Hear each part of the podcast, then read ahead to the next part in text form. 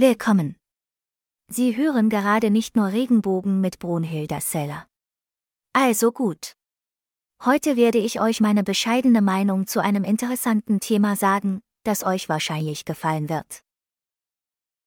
Die Erfahrung, transgender zu sein, kann schwierig sein, vor allem, wenn man noch nie einer Transgender-Person begegnet ist.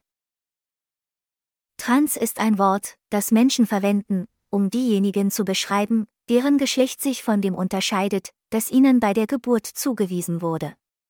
Wenn Sie jemandem, der transsexuell ist, Respekt zollen wollen, verwenden Sie die Pronomen, mit denen er sich identifiziert.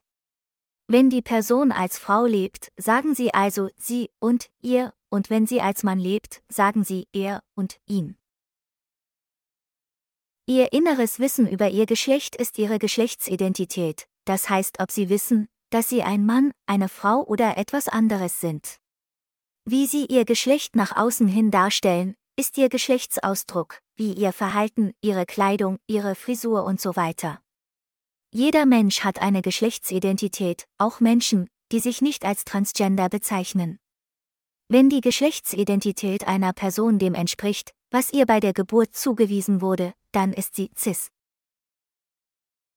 Der Begriff Geschlecht wird oft in einem medizinischen oder wissenschaftlichen Kontext verwendet und entweder als männlich oder weiblich dargestellt.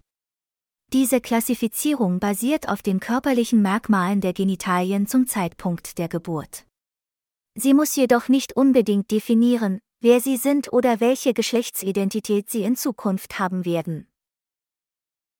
Der Beginn eines authentischen Lebens auf der Grundlage der Geschlechtsidentität anstelle des Geschlechts, das bei der Geburt zugewiesen wurde, wird als Geschlechtsumwandlung bezeichnet.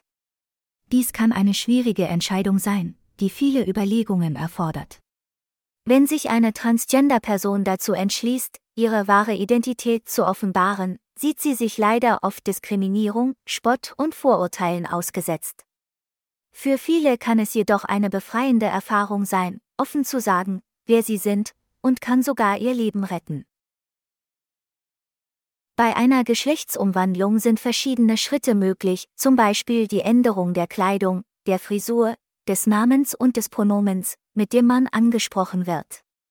Andere Personen entscheiden sich dafür, ihre gesetzlichen Dokumente wie Pässe und Führerscheine zu ändern, um ihre Geschlechtsidentität besser wiederzuspiegeln.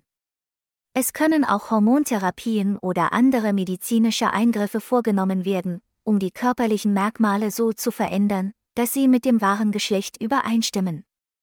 Jede Transgender-Person verdient es, respektiert zu werden, unabhängig von den Schritten, die sie zur Umwandlung unternommen hat.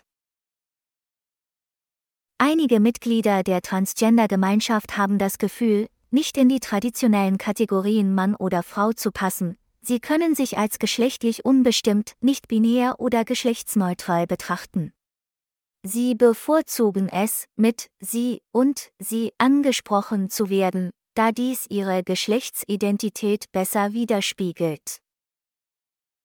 Es ist wichtig, respektvoll mit ihnen umzugehen und Transgender-Personen genauso zu behandeln wie alle anderen.